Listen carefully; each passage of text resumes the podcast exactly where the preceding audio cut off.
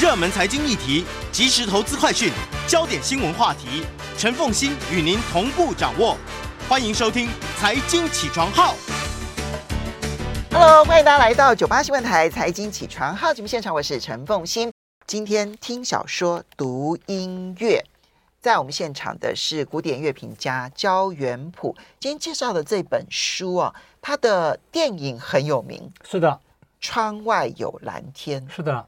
但是你拿的是，我现在拿的是蓝、呃、蓝色的书，蓝色还穿蓝色的衣服。这是上海出版社，对不对？是因为我这个呃，它的因为它的这个名字英文原名是 A Room with a View，看得见看得见有有看能够看到风景的房间呐、啊。嗯，所以这个对岸就是翻成看得见风景的房间。所以这个是大陆的翻译版。是的。台湾应该有翻译版。台湾之前翻过，然后就绝版了，好久没有出了，这样子。对，就是很很奇怪，就是福斯特的这个，他有六本那个长篇小小说，当然都很精彩。那最后两篇这个《印度之旅》，还有这个莫莫里斯的情人，那这个是台湾现在都还有版权在卖。然后我记得那个什么霍华德庄园啊，电影是翻成《此情可问天 》，那好像也买得到。就是这个这个看得见风景的房间，就窗外有蓝天这样子，对，这个绝版甚久这样子，对，就是你只能在二手书找到，要不然就是买这个就是中国出的版本。嗯嗯，好，那我们当然这里面就鼎鼎大名的小说家福斯特是，但是他这个电影因为改编的非常著名，所以很多人都看过 啊。是、嗯，好，那你要不要讲稍微讲一下这个小说？呃，佛佛斯特是一位非常特别，他是他是小说家，也是散文家，也是理论家哦。那呃，就他的六部小说里面有五部就是被改成了非常著名的电影，所以很多人就是虽然他生前是一直就是拒绝被改编成电影这样子哈啊，但是改成电影之后大家都非常喜欢。那他当年在这个剑桥大学有一个呃讲小说课。那后来把那个讲稿就收集起来，变成叫做小说面面观。哦，我有，对对对，我有这个，就几乎每个人都就就就没有读过，也都听过说哦，有本书叫做小说面面观。有有有，我大学的时候有买来看。对对对，就像是小说写作或者是文艺批评圣经一样，对，就是他这样子哈。对，就是福斯特。哦，对，是福斯特也，对。是，对。那那福斯特就是说我讲的就是他前面四本小说啊，比较像是在同一个时期写的。所以这些东西就是很多这些理理论啊，就是或者是应该不是理理论啊，就是说概念跟想法啊，其实是有互通之处，甚至这个情就是那个大要也是差不多啊。比方说，在看见风景的话，我先跟大家解释一下小说在说什么。好，这也是他这个这是他六本小说里面最轻松可爱的一个小说，它是一个喜喜剧啦。嗯，好，呃，他要。它里面要批评的，当然也是英国的那种阶级制度啊，嗯、或者是那种社会啊，或者怎么样啊。他讲的什么呢？就是讲，因为这个时间点是一九零八年，对，其实在零五到零八年，对，其实在这个十九世纪末二十世纪初，那么英国对于打破阶级意识这件事情是一个最重要的觉醒时代，是。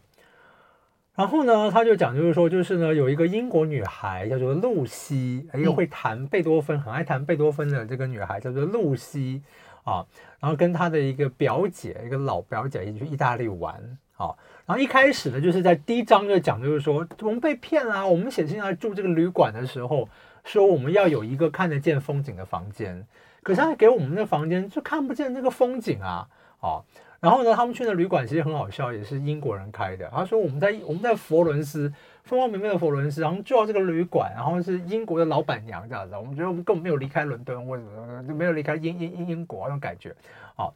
然后巴拉巴拉巴，然后这个时候呢，然后这个这个在他们在那个休息室，就有一个老老先生啊，就是老先生就就说，哎，那我们跟你换。这样对，我跟我儿子这样子对，我们有我们的房间看到风景，我们跟你换，好。那我们现在当然觉得是这不很好啊，可是你知道，在一百多年前的英国，人家讲说啊，这是什么？就是我们这个人他阶级跟我们一样吗？他社会地位跟我们对等吗？我们能够接受这个人情吗？或者怎么怎么样？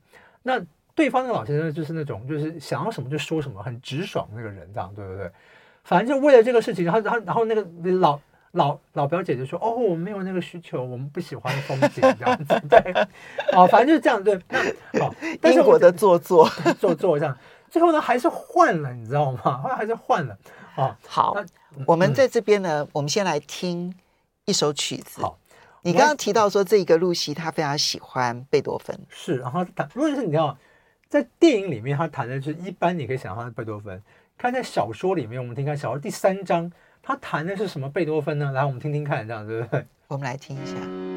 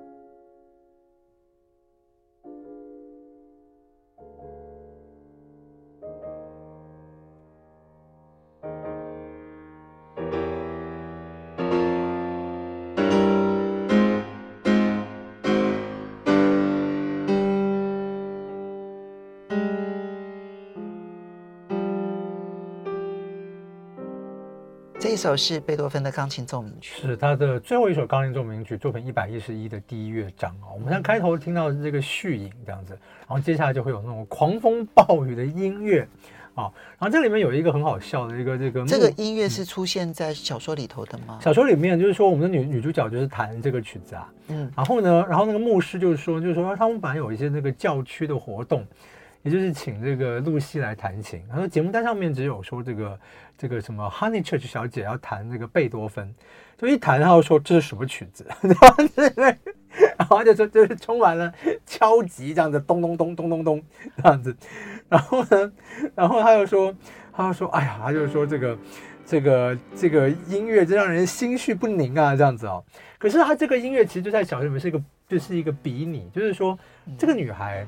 他想弹的音乐是这种音乐，好，然后他到，因为我们说英国人到意大利旅行嘛，在意大利这种风光明媚或怎么样，然后呢，他其实呢，在小说里面，他就是认识，就是他不是跟这个老先生跟他儿儿子两，就是他们两个换房换房房间嘛，他后来就喜欢上这个儿子了，那儿子其实是蛮蛮主动的，好，可是呢，他又又就跟就是各种东西，就是就不接受人家的感情，这样子，对不对？所以光是在第三章的时候啊，这个牧师其实就很有很有见地，就说了一句话，他就说呢，如果呢这个露西小姐啊能够把就对弹琴跟生活都采取一样的态度的话，那会是非常激励人心的。好哇，这句话好好啊。对对对，他就讲他晚上就认清了露西这个人。对对对，就是你弹琴是这样，可是你的生活就是。然后你心里想的也是这样子，跟你嘴巴上你讲的，跟你心跟你做的行为，跟你心里面是完全不一样的。我们来，我们来听一听，继续听，继续听看看，大家听到的声音。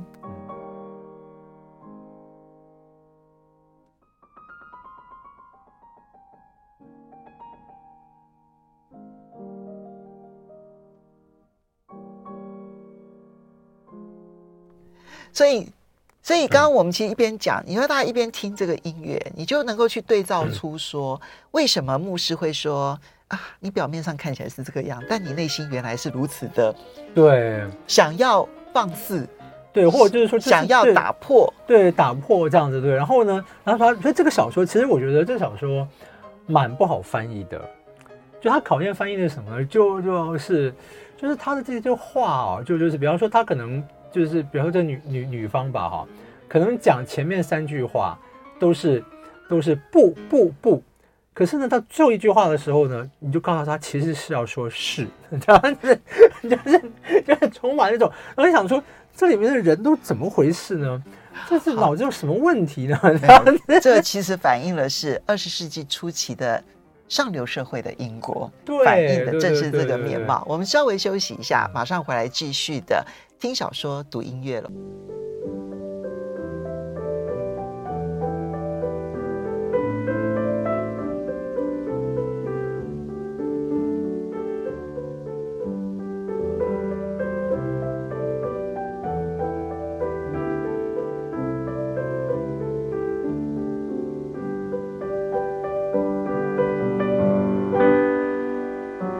欢迎大家回到九八新闻台财经起床号第二个小时节目现场，我是陈凤欣，在我们现场的是古典乐评家焦元溥，听小说读音乐。好，今天要读的听的小说是《窗外有蓝天》，是的，读的音乐里头可能就会集中在贝多芬跟巴哈。是，它里面它里面倒没有谈巴哈啦，但是我们这首曲子，对，刚刚我们听的这个，现在听的就是巴哈，我们现在是非常著名的是这个英国钢琴家啊、呃、Mayer Hess 的改编还有演奏。我，其实这一首曲子在钢琴曲里头还是蛮有名的，非常有名啊。这样子，你大概学了三年左右的钢琴就可以弹到这首了。没有没有，你弹就弹，你会弹简易版这样子。哦，对对对对。如果你要弹这个原来这个的话，还是需要一点程度的。对对对。那我就只有经过简易版。对对对。那这个原来是一个清唱剧啊，这一段，然后我们听到的是 Mayer Hess。这位伟大钢琴家把它改成，那这个钢琴家非常特别，就我为为什么今天提到他呢？是因为呢，呃，当然这个小说是很好玩了哈，但是我觉得以目前我们现在的这个国际局势来讲的话哈，我想跟大家分享的是这个小说，因为这个作者这这个小说出版于一九零八年，然后在一九五八年，就整整五十年之后，我们这个福斯特非常高寿啊，这个。活了九十一 岁这样子，对，好，他一九七零年才过过世啊。在一九五八年的时候，他就他就有个念头，他写了篇文章很好玩。他说：“不晓得在这五十五十年里面啊，这些小说里的人物都做些什么事情呢？” 啊，对啊，所以啊，他要帮这些小说的主角们、这些人物们去写一个五十年回顾。对对对对对，就就很好玩啊，这样子。那那他也是说，就是说当年那个露露西呢，现在已经六十七八岁了吧，这样子对哈。好，那呃这里面提到一件事情很好玩，就是说这个露西，他就讲说这个这个婚后呢，还是持续在听贝多芬的音音乐啊，弹这个贝多芬。然后呢，他们就是说，从一九零八年到一九五八年，这个非常不幸的是，这个这个欧洲跟这世界经历了两次世界大战，一九一四年到一九一八年，然后再还有一九四一一直到一九四五是。然后接下来呢，所以这个露他就讲啊，他就说呢，这个在第一次世界大战的时候啊，这个露西的先生就是那个后来那个老老先生的儿儿子，然后他们他们终于结婚了，这样子对，而且很好笑，是结婚那个结婚是众集众人之力这样子，对，就敲醒女主角，就是说你醒醒吧，这样子，就像我们刚刚前面那一段所展展现出来的音乐一样，对对对对，就是敲醒吧这样子，而且哎，最后最后最峰回路转的是最后是。就是那个看起来最食古不化的那个表姐，解最后还暗中帮了忙，那是最好笑的事情。我说好啊，居然这样子，好好。那那还有讲就是说呢，在第一次世界大战的时候呢，他的这个先生是拒绝当兵的，嗯，因为他觉得这个这个战争是相当的不公义，这样子哦。好，对，但是他又说那个时候就是说，但是他他他可以去其做一些其他的服务啊，就暂时的服务，所以他没有去坐牢这样子啊。但他日后就不能在政府机关去工作，好好。Anyway，然后呢，然后我们这女主角呢，她也是这样，她就说呢，她虽然不用当兵，她就说我也是反对战争的这种拒服兵役者。然后呢，比较好笑的是，她就讲说，由于她继续演奏贝多芬的曲子，便冒着更直接的风险，就是德国人的音乐，有人听到她演奏，就向警方报告，于是警方就光临了，这样子，对对对啊，这样子。可是好好玩的是在于说，到第二次世界大战的时候呢，第二次大战他先生就马上参加战争了。因为他就说呢，这个他能够区别一个第一次世界大战的时候，那德国好像并没有比英国坏到哪里去。第二次世界大战那是一个灭绝人性的德国啊，是希特勒的德国。对，他说希特勒不只是理智敌人，还是情感的敌人，文化艺术的敌人。啊，好。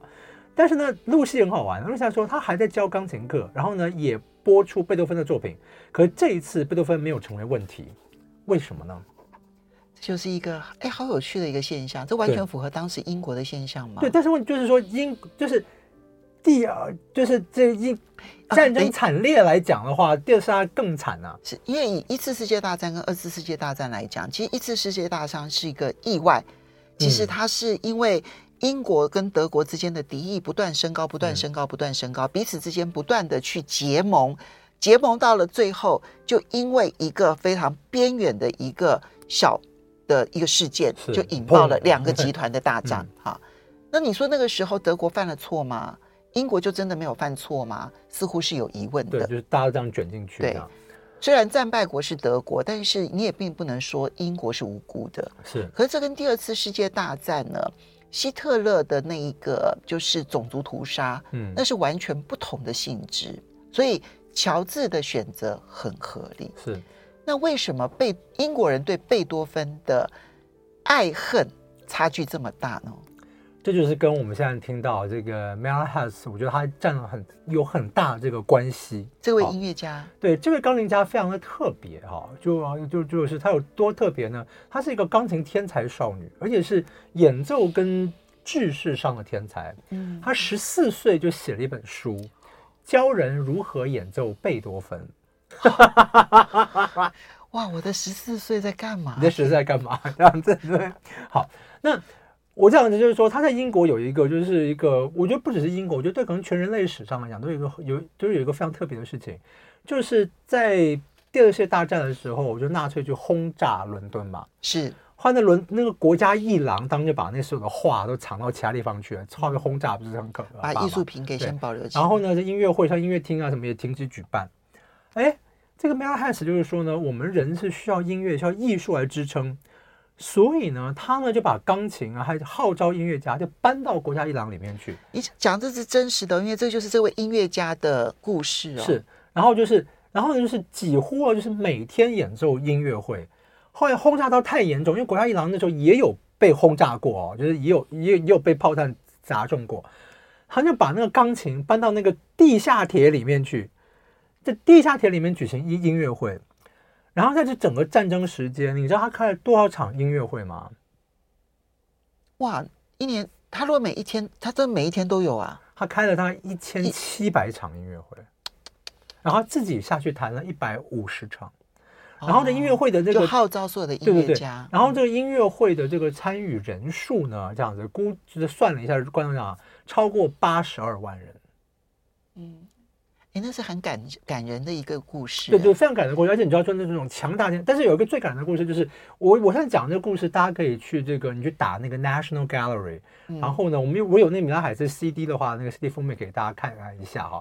就是你找这个，他就那个 concert，就是它上面有那个当年就是那个帮他翻谱的那个人，他也是一个记者，哦、也是帮他翻谱的人，哦、一个回忆，那回忆非常感人，就是在那个就是纳粹去轰炸这个。那个什么轰炸比利时那一天，嗯、那一天呢，刚好呢，就是那个 m e l h a s 要跟一个德国的女声乐家要演唱这个德国的艺德文艺术歌曲。嗯，然后那声乐家就打电话给他，就跟他讲说，他说，他说我们想音乐会今天取消吧。我说今天在英国不可能会有人要听一个德国人唱德文，嗯、然后唱德国作曲家写的曲子。嗯。然后呢他就就说：“他说呢，他说呢，我希望你来，而且你一定要来。嗯，他说我相信你会觉得说这个观众是非常能够同情共感的。嗯，结果你知道，我就是说，我说我很建议大家去听那个，因为他那个语音是放在那个 National Gallery 网网网站上面。就这么多年后，这个翻谱的人回忆他的那个心情，他讲一讲都还哭了。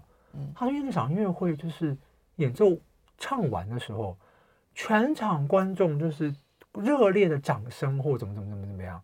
他说那个情景他一辈子不会忘记。所以在第一次世界大战的时候，没有人出来号召，人们就在音乐上面都找到敌人了。是。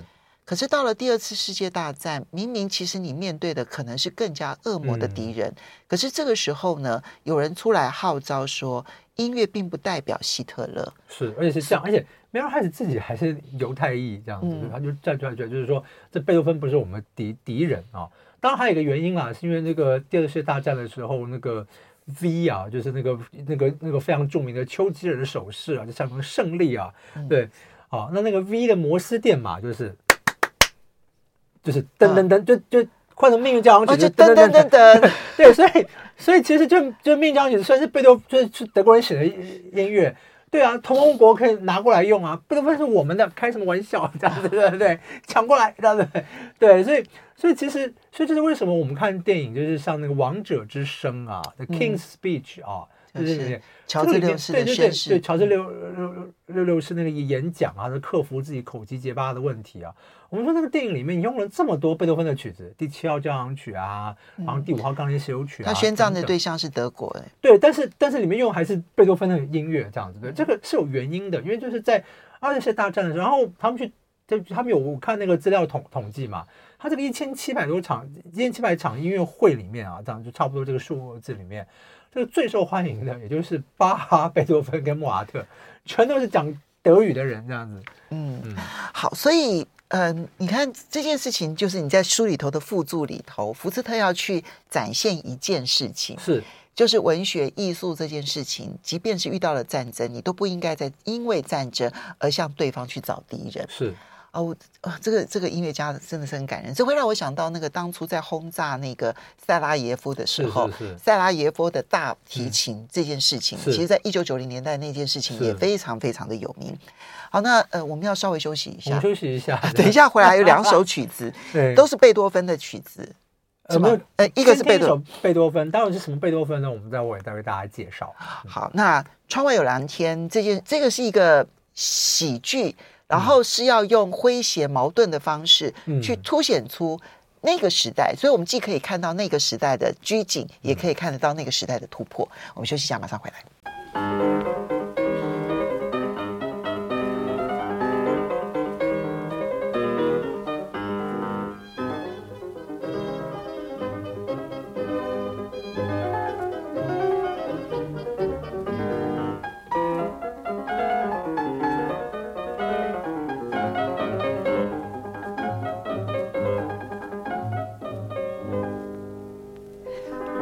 到九八新闻台财经起床号节目现场，我是陈凤欣。我们继续的听这一首音乐哈、嗯。那么在我们现场的是古典乐评家焦元溥。元溥这一首曲子是我们刚刚听到的是贝多芬第三号钢琴协奏曲的第三乐章啊，这个就是协奏曲啊。对，然后就是 Mary Hess 跟托斯卡尼尼指挥纽约爱乐一九四六年的耶诞夜啊，十二月二十四号的这个这个卡内基音乐厅这个演出广播录音。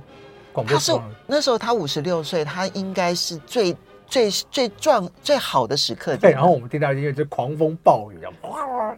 对啊，说哇，这演奏这么快，这乐团非常快，然后钢琴也非常快，这样子。那你看，我我们说是一九四六年的耶诞夜，这应该可以说是就战后然后的这样子一个，就是我们说哇，这是怎么说？我们是这个这个组合根本就是这怎么说？是同盟国的这个精神代表。对啊，就是那个时候的嗯战胜国。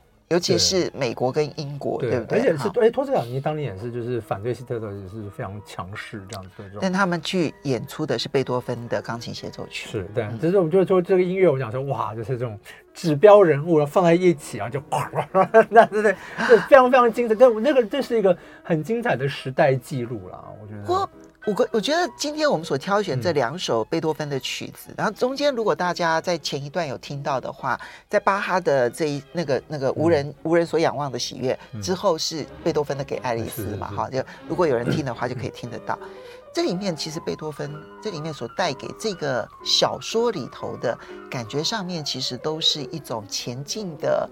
然后积极的、奔放的、突破的力量，其实跟《窗外有蓝天》这部小说里头想要凸显出那个时候，十九世纪末二十世纪初的英国，礼教束缚还非常非常的严重。当一个女性在面对一个直率的，然后她爱的男性，然后或者是另外一边可能就是拘谨的，但她并没有那么爱的一个绅士。在这两个人当中，他最后选择了他自己的爱这件事情，选择了突破，选择了不再束缚，跟贝多芬这几首曲子比较能够贴切。是的，而且他弹的东西就是，就是也跟别人都不一样啊。你看那小说里面，我说姐们，我们一直讲说小说里面女主角的口是心非嘛，就是讲，就是因为就是男这个男男主角在这个小说里面的话，就是在两个不同的场合，就是亲了女主角两次这样子，对。然后女主角就就老是说呢，她说：“你看他在那个地方又一次侮辱了我，这样子。然后男人都这样粗粗暴吗？这样子对。然后接着讲的说，我们女人家只会唠叨唠叨的没没完。一个女孩子遇到了无无赖该怎么办呢？结果就嫁给他。对，所以就是就是你看他讲说，就是说。”他到底要讲？就是你讲的啊，不不不，对对对，yes, 他其实心里面就是 yes yes yes 这样，对对对，这这其实很有趣这样的。但是我一定要加注解，这是二十世纪初的英国，现在女性不会了。对对，但是这里面就是很多很好玩的东西这样子，对。然后呢，呃，就但是但是，因为我们说这个福斯特自己是乐迷啊，很大的这个乐迷。他在另外一个他的另一个小说，我们说那个什么 Howard's End，就是霍华德庄园，或者是电影台湾翻译成此情可恨天。哦，那个里面是用贝多芬的命运交响曲在当做穿针引线的一个影子。嗯，好，所以也也是一样。然后呢，但是但是我们想说，就是就是说这个英国小说里面啊，其实一直出现这个弹钢琴的少女。哦，就在以前的这个英国的中产阶级社会，他特别讲的是这，就是说说你去考证的话，就是说呃。贵族世家的少女不见得会那么爱弹琴，嗯，反而是中产阶级的这一些少女，她们学习钢琴是为了想要嫁到更好的门第去，嗯，好，就是说，如果在一个阶级可以爬升过程中的话，好，所以就但但是但他们弹的曲子就这样，所以只有少女弹琴，就是嫁人了变成这太太之后哈就不弹琴了，哦，这是一个，嗯对，但是这样，但是。那我们所以弹琴是他的一个嫁妆，嗯，是，对。但是呢，我们的小说家，你看他就是用这个，就是说这个露露西也的确是他们家世背景是这个样子。可是他里面特别讲，就是说钢琴对他来讲啊，并不是一个什么，就是他说音乐是完全就是他真实的展现，所以他是真心热爱，而并不是拿来作为自己的装饰品。是的，哦，然后他，然后当然，然后他的音乐也是完全表现他。他里面有讲，就是说他演奏这个。正确的音符呢，呃呃呃，并没有像就是该是就是说他一般这样程度的人会啥比他们多这样子，意思说可能弹出很多音的，啊，狂风暴雨这样，对对对对。但是你可以想想看，就是说在电影里面，在电影里面没有让他弹我们今天放的那个贝多芬第三十二号钢琴奏鸣曲，然后弹的比较那个舒缓的贝多芬啊。这个小说里面其实给他的是很强烈的个性。其实这反而反映了出他内心里头所真正的期待的所做的一些事情。那对于推进小说，最后他选择了乔治，反而变得比较有说服力。是是是，对不对？对，所以所以很好玩这样子哦。不过我讲的很好玩的就是说呢，因为那个电影啊，当然就是说，就是电影跟小说是不同的改法。因为小说你是你看到文字，你听不到声音嘛，这样对不对？对，就是说，而且也看不到人。对，你听声音是进脑海里面听得到声音这样子的。那电影里面的话，如果一开始就是说狂风暴雨的音乐的话，就破梗破太多啊 啊！对，但是电影里面好玩的是呢，电影那个就是当年那个《窗外有蓝天》电影呢，也让一个曲子就再度就变已经很红，让它变得更红啊。嗯就是说，这个小说发生的最主要的地点在在就是在意大利的那那一段是在佛罗伦斯啊。那电影里面怎么样呢？用了一个就是一个歌剧，这个歌剧呢也是发生在佛罗伦斯的歌剧，啊，是普契尼的一个非常罕见的一个喜剧，在三联剧里面的这个强尼史基奇啊，Johnny Schiggy，啊，就是一个大户人家，一个富翁死掉了。死过世之后呢，但他遗他那个遗嘱里面就把所有的财产，嗯，都留都捐给这个修道院，嗯，哦，然后他的亲属们就非常的生气啊，就分不到这个钱这样子哦。那其中呢这这个亲属里面有一个人呢，他就讲就说，哎呀，我要是得不到这个钱的话，我就没办法结婚了这样子。但是呢，我女朋友的爸爸呢是一个足智多谋的人，就叫做 Johnny Schicchi，好，他就跟他家人讲说，我们找他来。我们找他来的话，他一定有办法看出这个遗嘱里面的这个法文字漏洞或怎么样吧？哈，就是请了这个 Gianni Schicchi 来，Gianni 就 Gianni Schicchi 来，就他穿的跟我差不多吧，这样子，对，就就就是就是很就是很普通啊，或者这样。然后呢，这个大户人家一看到他就是嫌贫爱富这样子，对，没有没有爱富，嫌贫的，对不对？就看不起他。然后 Gianni Schicchi 就非常火大，就掉头就要走嘛，哈。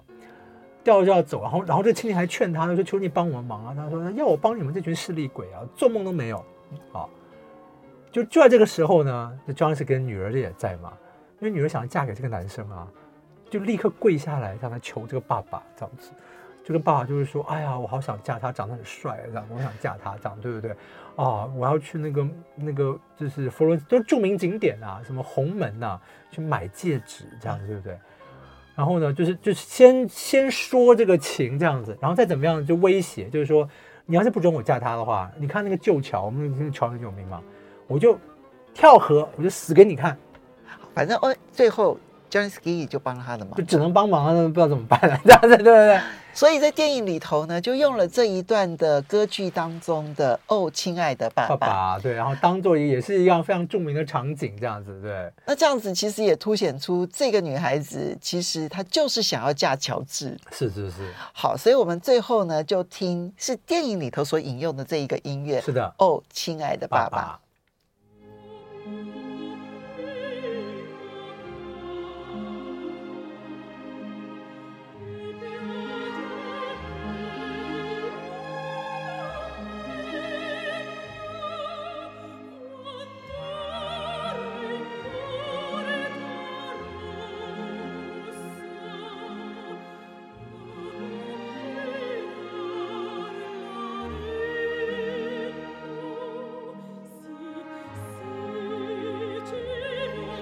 在这首曲子当中要情跟大家绪勒 say 索的拜拜。经典，这样跟大家说再见。哦，亲爱的爸爸。